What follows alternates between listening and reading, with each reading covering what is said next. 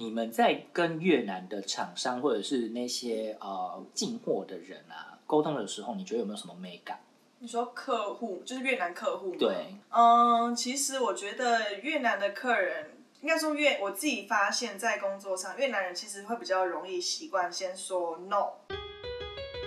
嗨，我是夏流，我喜欢把生命浪费在有趣的事情上。我浪费青春，浪费时间，浪费在任何一个有意义的日子里。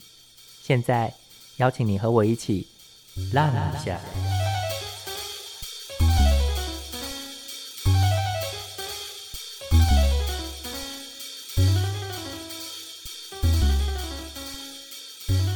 位听众朋友，大家好，欢迎收听《浪一下》，我是夏流。大家都知道，其实来越南一定要做的事情叫做吃越式料理。然后越式料理里面，其实还有一个更重要的事情是海鲜。越南呢，本身它是一个靠海的一个国家，所以在海鲜上呢，算是丰富的国家。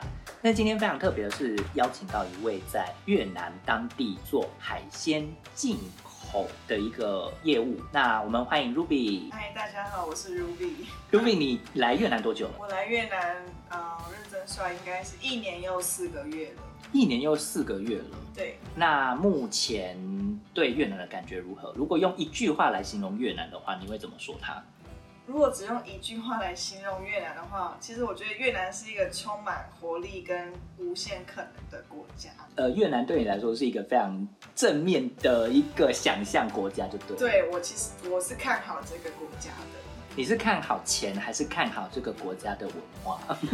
可能是钱方面吧，很多外资在这里。很多外资在这里，就嗯，对了。我自己觉得。那你们在工作上啊，有没有比较特别的地方？就是因为你们其实比较特别的是，从越南这么多海鲜的一个市场，甚至是养殖渔业在这边，为什么你们公司会特别想要做进口这一块？嗯，首先的话，是因为其实越南它的海产就是在水产业其实非常的，他们非常的盛行，也非常的强。那其实因为他们很多水产品都外销出去了，其实他们内需市场是需要被补足的。他们其实养殖渔业都是做外销，对，有甚至有时候甚至不够他们内销，他们内销市场使用。所以其实就是因为太多都拿拿销到国外去了，所以国内其实他们也是需要吃水产品的。所以这刚好就有个有个空缺在这边，有一个需求在这边。所以我们公司也是看到这个机会，然后在这边设就是一个分公司，然后专做内销市场。你们公司本身是台湾公司，对，台湾公司。那在台湾也是做是做养殖渔业，还是也是进出口贸易？呃，我们在台湾的话是做进出口贸易。也是是一般的水产进出口。对，哦，所以只是搬来越南做一个分公司这样子。嗯，我们我们其实是一个集团，那集团总共有十三个事业单位，那我们这个越南只是算其中一个事业单位。哦对，，然后在越南我们其实还有其他的就是三个工厂是专做出口，那我们这个单位的话就专做进口。你说专做出口的那个部分是指一样是水产对，可出口。能出口虾啦，或者是一些调理食品啊，出口到欧洲、美国或台湾市场。嗯，那我们这个的话就专做就是呃进口世界各地的水产，然后再卖给越南当地的市场，就是做相反的的作业这样。也蛮聪明的，因没为，赚越南人的钱，不要赚赚国外人的没钱。我老板很聪明。那你来越南之前有在其他国家的经验吗？嗯，其实我因为我本身是念越南文系，嗯那其实，在大三那一年，我在越南河内也生活了一年，嗯，所以其实在，除了越南之外，其实我没有没有去过任何其他国家。当初为何会想要念越南文系啊？这其实这故事其实蛮有趣的，因为在高中的时候，其实，在所有科目，我就对英文最有兴趣。然后加上因为那时候高中我有个学长，他就是念了我们高雄大学东亚文学系，哦，好像他有回校分享吧。然后因为我本身的个性也比较反骨一点，就喜欢跟别人不一样。然后那时候在选择的时候，想说啊，要不然就当护士，要不然就是去去念越南文，因为这两期都是未来就是毕业一定会有工作的的科系。然后那时候就是因为也是一番就是通过学长的分享，然后跟家人讨论。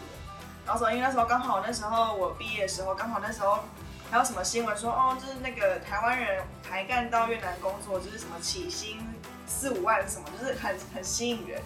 所以那时候对那时候的我就觉得说，嗯，好像我也不排斥，那这个会是一个我觉得很有机会发展的科系，然后我也不排斥就就就念。所以当时在学越南文有没有什么困难点的地方？嗯，其实，在学越南文的时候，呃，我觉得最难的是发音吧，因为其实发音的位置，就是发音的部位，其实跟中文非常的不一样。然后加上去对这个，因为在台湾没有办法接触到，就是任何越剧啊，或是越南音乐，根本没有途径，根本就是没有机会认识。所以其实，在大学四年这样子学习，是完全从无到有，自己去找音乐来听，自己去找影片来看。加上因为越南其实很多影片他们根本没有字幕可以看，不像现在 Netflix 他们有字幕，越文字幕。所以那时候其实真的是有点像，就从就在黑暗中摸索出一条路这样子。所以其实，在学习的过程中，我觉得一开始比较困难，是因为没有那个环境。那不过因为后来也好有比较好了，因为开始就是影片一些一些娱乐的产业开始慢慢起来，所以其实帮助在对于学习越南文上，我觉得也帮助了不少。你当时就是第一个看的越剧，你还记得是什么？越剧那时候我记得我是自己在网络上看那个什么。怂中美美美酒吗？就是跟那个婆婆住在一起，就是很传统八点怂中美酒，对对对，没错。因为那个是完全北部发音，所以那时候我还听得懂，就是可以自己慢慢每天看。因为也是像看台湾的八点档，所以剧情不会太无聊。所以还看得下去。台湾八点档很无聊的东西，他们就一样啊，就每天都有纷争这样。在我学粤文的时候，我觉得粤剧这件事情真的很，因为我真的找不到一个质感好的粤文剧，然后又有粤文字幕来看，所以我真的很好奇。真的，那时候没有字幕，就完全自己听。那有时候就比较变态，就是可能会录音，然后请我越南朋友跟我说：“哎，那段到底他在说什么？他在骂什么？”我跟你讲，这招我有用过，但就是呃，去年我在学粤文的时候，我就有听歌，我在 YouTube 上面，然后呃，歌星在他在他在演唱会中间，他就讲了一大段话，我那时候就是开喇叭开最大声，然后用 Google Translator，然后叫他帮我听出来。哇塞，会准的，所以其实那时候我觉得真的是 Google 跟 YouTube 救了大家。没错，那时候也是靠这两个。当时的当时的资源其实没有没有那么多哎。没错，真的。在整个过程当中，你过了那个发音那一关之后，其实有比较顺吗？因为其实这样子，因为我们学校就是都是请粤籍老师，可他们都会中文。那我们在大一、大二的时候，就是从音呃发音开始，文法开始。然后其实对我来说，真正粤文有大幅进步是在呃我大三到河内留学那一年，因为环境嘛，环境使然，每天出门就是要要讲粤文，然后也只有有讲中文的机会，就是跟你的同学讲中文而已。然后因为那时候因为我们全班都有去留学，可是因为一半几乎啊我们班十二个吧，然后十个都只有留半年，那然后我跟另外同学留一年，所以剩下那下半年是完全我只有一个台湾人可以讲中文。我剩下的生活就几乎九十五 percent 都要讲越文。但老实说，其实，在半年在越南生活，而且如果你真的有认真上课的话，半年之后你基本上是可以跟越南人交朋友的。我的经验是这样。可以，就是跟那个计程车司机啊，那个菜贩啊，卖早餐的阿姨啊，就是从那种生活的小细节开始。跟他们这样攀谈，然后聊一下自己的生活，就这样慢慢练习。对我来说是这样子练起来。对，可是就是以前会觉得天呐，可以练习越南文，但现在已经就是拜托不要再跟我讲越南文，好烦哦！而且你们话怎么可以这么多？谁看到你都想要讲？没有，你不觉得越南人他们真的很爱聊天吗？非常啊，真的。我现在做 Grab 就是，除非那天我心情好，我就会跟 Grab 多聊几句，要不然我就保持沉默。对，真的就是，而且他们就最爱问说，哎，你一个台湾人为什么会讲越南话？他们很好奇这一点，他会觉得说，哇塞，你好爱我的国家，你居然还学了越南文，还讲的这么好。我跟你讲，他们都知道，其实他们心里都知道，我是来赚你们家的钱。然后还是欢迎你来，对他们其实还是怀还蛮 open mind 这样。没错没错。那你当初是怎么找到目前在越南这份的工作？这间公司其实他在我们啊，我大四那一年，其实他来我们的系上做一个呃企业媒合会。可那时候因为其实我没有没有去投那个面试，原因是因为那时候我已经决定要念那个台湾经济部外贸协会班 ITI，所以那时候就是没有没有就是跟这间公司擦身而过，那时候就没有应征也没有面试。然后不过应该是刚好就是我 ITI 毕业后，然后也又再一次的企业媒合，然后也是就是这间公司一样有来就是我们的媒合会，然后就有机会面试。然后因为那时候也觉得说，就是因为这个公司它给的 offer 跟职位其实非常特别，因为他就是这间公司，就是他就是必须要用到完全的越南文啊。我们的公司就是只有两个台干，我跟我主管，这样全部都越南人，所以其实你几乎就是工作的所所有 detail 都是必须用英文或是越文。然后加上因为这个公司我们面对的是啊越南市场，不是台湾市场或是外国市场，所以你跟客人说话、跟供应商说话也都需要讲越南文。然后我们在从啊跟国外买，货，比如说跟智利啊，或是跟日本，我们就必须讲英文。然后跟主管沟通，就是跟我们总公司沟通，就是要讲中文。所以其实这个工作其实它非常可以完全妥善运用到我的我的技能。这个时候就说哇，这个工作就是很有挑战性。然后加上因为我可以就是完全的用到我的粤文、中文跟英文，所以那时候就说这个工作其实对我来说是一个非常好的选择。你那时候可以跟我们透露一下当时的薪资条件是多少吗？嗯，那时候刚开始过来的时候是给啊、我们是给四万八吧。大家听好喽，四万八，周休二日吗？我们是隔周休周六。隔周休周六已经比较好了，因为工厂那一段是我懂，周休一日。因为我们公司算贸易类型啦，所以比较 free 一点，这个休假比较 free。好，各位新鲜人听好了，四万八，四万八，当时是二零，算了，我们年份就不讲了。也是去年的事情，哎前年的事情而已。那你们刚刚提到啊，就是供应商是有越南的供应商吗？嗯，是这样子，因为基本上所有的货物都是从国外买，台湾、日本、韩国、智利、英国，那只有一部分可能有时候必须内购，跟越南当地的供应商买，可是很少很很少的机会会到跟越南供应商买货，比较主要都是对越南客户。哦，所以就是从国外买货进来给越南的那个客人这样子。那大部分你就你知道，你们目前接触到都是批发类型或大牌类型的吗？对我们像我们现在的客户可以分成啊，第一个就是呃一般的盘商嘛，那盘商又有像像比如说他们是在传统鱼市场卖货的，或是他们纯粹就是自己进货然后再批发出去，然后也有就是卖到那种餐厅盘，就是他们就是把货再分给，就是再卖给各各个餐厅，我们去吃饭的各种餐厅，然后我们也有就是在卖超市盘，就他们也是把我们的货，就是跟我们买货，然后他们再卖给超市，宜用啊或是 Lotte 啊，随便他们就是有他们的通路这样。所以基本上都还是交大盘为主的。对，我们现在没有做到下面。你们在跟越南的厂商或者是那些呃进货的人啊沟通的时候，你觉得有没有什么美感？你说客户就是越南客户吗？对，嗯，其实我觉得越南的客人，应该说越我自己发现，在工作上，越南人其实会比较容易习惯先说 no，他会先拒绝你。他会，比如说你跟他提出一个方案，比如说我们今天有这个产品，那可能是跟他用的规格可能有点不一样。那我今天就是身为一个业务嘛，我必须要说服客人说，哎、你可以试试看这个、这个、这个。可通常他们会就是先跟你说，不行，绝对不行，我我没办法用，这个太太太丑太怎样，我没办法用。可其实他可以用，他只是还没有试过而已。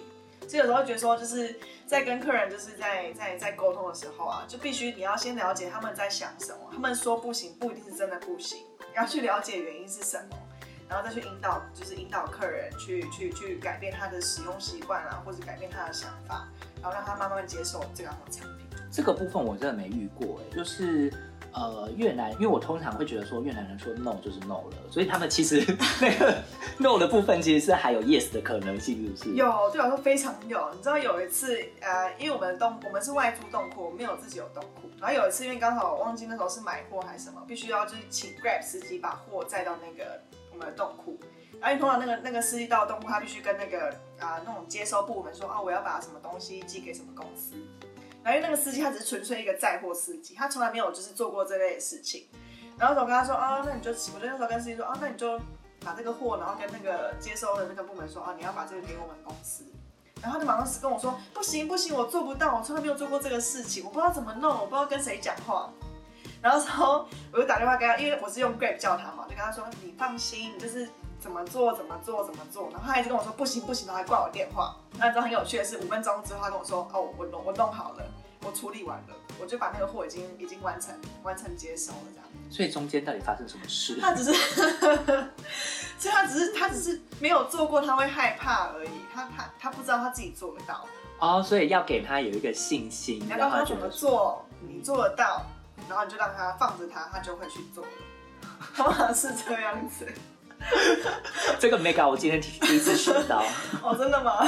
对，因为因为通常我就觉得说啊，你做不到啊，那我就取消好了，我就找下一个会做的人。哦，有时候就是环境使然，没办法，你就只有他的时候，你就必须要，就必须要就是让他成长，要让他成长。我觉得这是一个非常有励志性的对话。我真的遇到太多都这样，太多我就觉得说你们不想学就算了。有时候我就觉得他们只是一个就是习惯性而已，他们会先拒绝你，可是他们其实做得到，他们有那个潜力。哦，那就是拒绝的部分啊，你有没有遇到就是你很难开发成功的越南客人？嗯，有啊，每天都遇得到啊。怎么说？譬如说，呃，像我们有时候拜访一些新客人，或者说一些未成交客人，那通常打电话过去会跟他们问关心问候，然后通常就是他们可能就直接跟你说，哦，我没有需求，哦，你的价格太贵，就是直接就是 say 拜拜这样子。然后因为通常这种时候，就是当然当业务都会蛮蛮挫折的，而且我觉得越南他们也蛮蛮注重就是人跟人的关系。就是你，他如果觉得今天他跟你就是像朋友，然后关系很好，他其实会多愿意听你讲一些，或是多支持你一些。所以其实，在像我们平常在开发业务、开发客人的时候啊，新客人的时候，其实都是必须花蛮多时间去跟客人谈谈，然后或是跟他建立一个很好的关系。因为我觉得越南非常重视这个关系，可能跟台湾也很像，他很重视那种人情。所以其实就是我觉得就是比较困难，就是他们也会先先拒绝你，或者先给你。冷脸色看，可是其实就是透过你这样子一直不断的跟他们联系，然后跟他们建立一个好的关系，就是到某一关可以都，他们就会非常的敞开心胸跟你接水，就是分享所有事情，然后跟你就是会有会有不错的关系，所以我觉得这也是一个新房需要去突破。你觉得跟他们互动就是怎么建立好的关系啊？就是有没有什么小 table，或你都做什么事情拉近跟他们之间的距离？因为如果对我来说的话，我的优我的优点就是我是一个台湾，可是我会讲越南文，所以通常客人虽然但有时候啊，就打电话给客人，有时候客人会听不懂你讲什么，他会说你在讲什么，我听不懂。然后刚刚刚开始你一定会觉得说很挫折，所以我就是会死脸皮继续跟他说，哦，因为我台湾人，我讲粤文有点那个外国人腔调，所以我就是怎么样怎么样怎么样。然后开始客人就觉得哦，好像很有很有趣哦，一个台湾人，然后居然在那边硬讲越南文，硬要硬要卖他的东西。然后可就是，其实就是只要认真听，其实还是听得懂啦。然后就是也是这样子一次两次，然后就是客人就会慢慢买单。所以你是电话开发？有一部分，那有一部分也是直接去拜访客人，然后就是用这个这个这个长处，就是一个外国人讲越南话的对对对对对，就跟我们有些台湾人会觉得，呃，外国人讲中文很可爱，就是很有亲切感吧，那种感觉。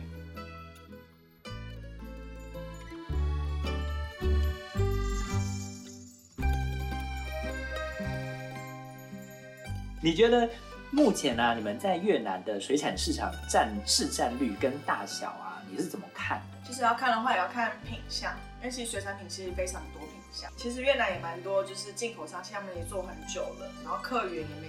也非常稳定的，因为就我们公司来说的话，其实今年应该认真算才算第四年吧，所以其实也算一个非常新的公司。那刚开始当然一一进到这个市场的时候，当然也是遇到遇到蛮多问，就是蛮多困难的。然后我如果就现在的状况的话，其实像我们有些品相，其实就是可以算是市占率前几，在这个水产内销市场。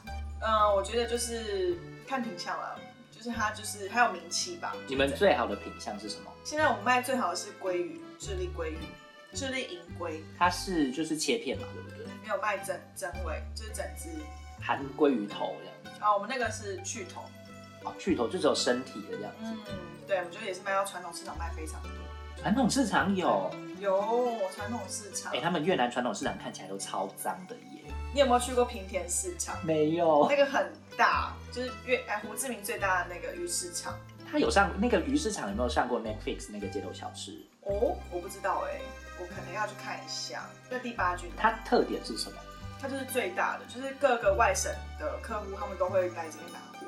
你是说就是除了胡志明市以外，临近南越地区，钱江啊、冰芝啊、耿特啊，可能都来这边拿货。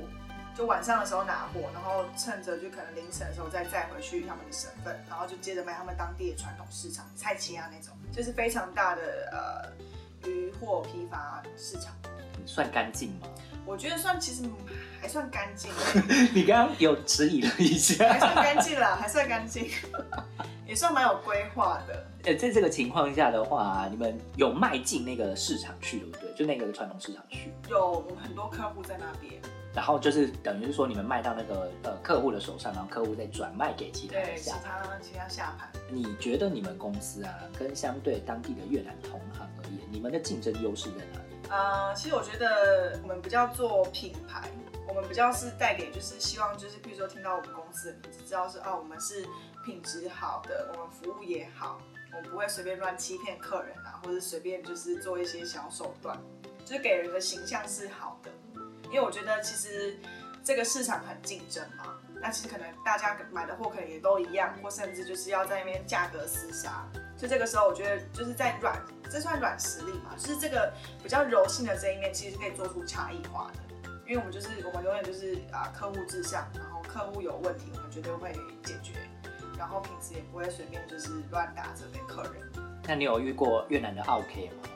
OK 吗？有啊，一大堆呢。到底为何一大堆啊？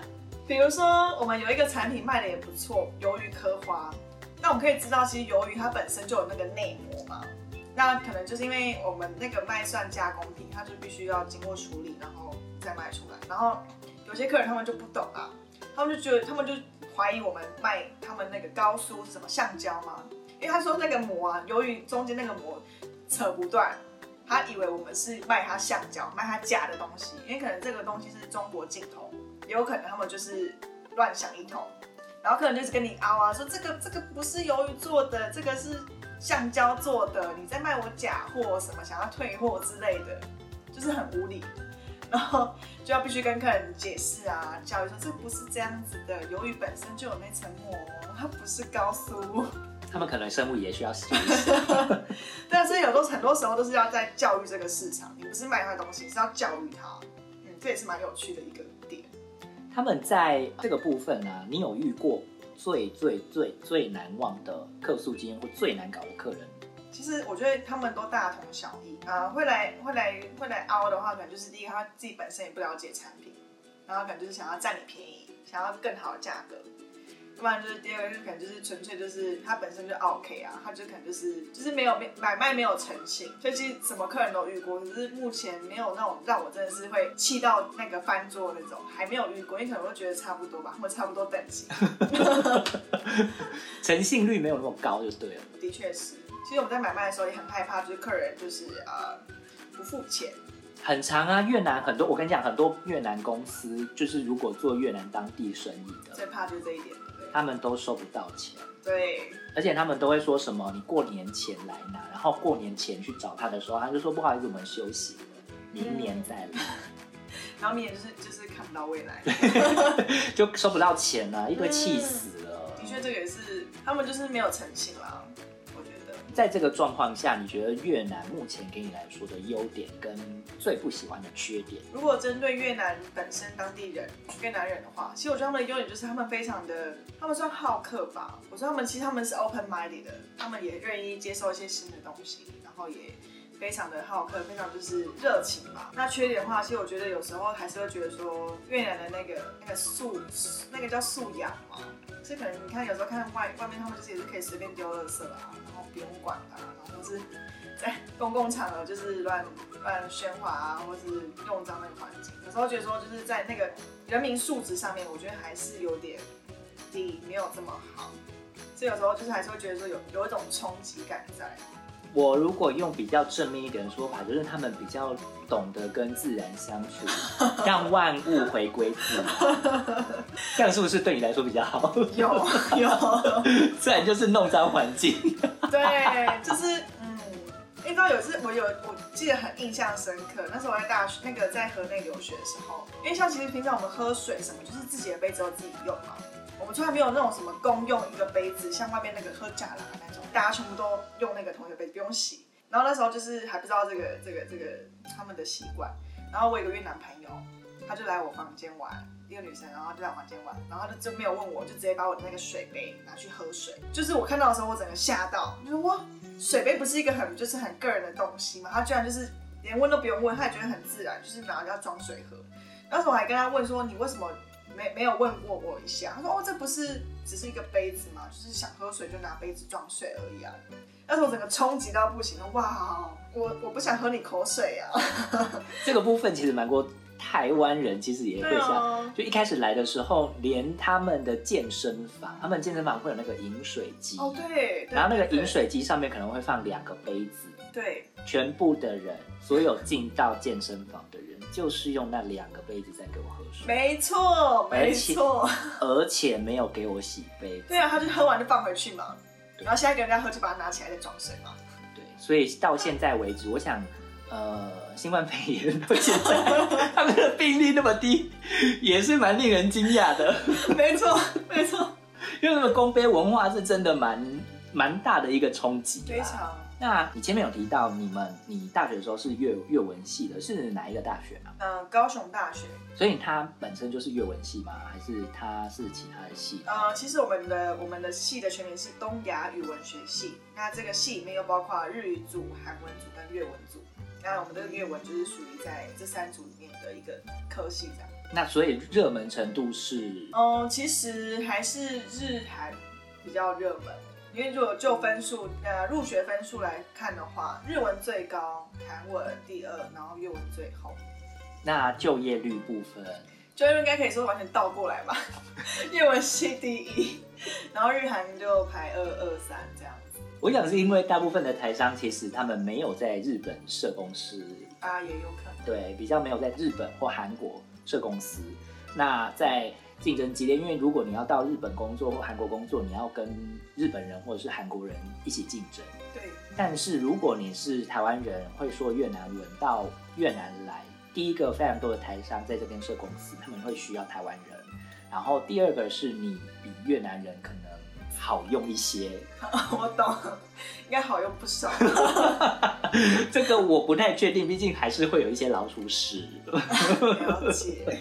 对，那这样子的话，你有没有什么心得或经验想要分享给可能未来你的学弟妹要到越南工作的这些人？嗯，其实我一直都很鼓励学弟妹，就是如果就是家庭的状况允许啊，或是个人生涯规划允许，就是都必须都要来越南看一看，就是来至少来越南工作个一两年，就是感感受一下这个呃这个环境。因为其实我真的觉得，因为我们四年都念越南文嘛，然后其实就是当初念这个这个系，也就是为了要为了毕业后可以好好的运用自己所学。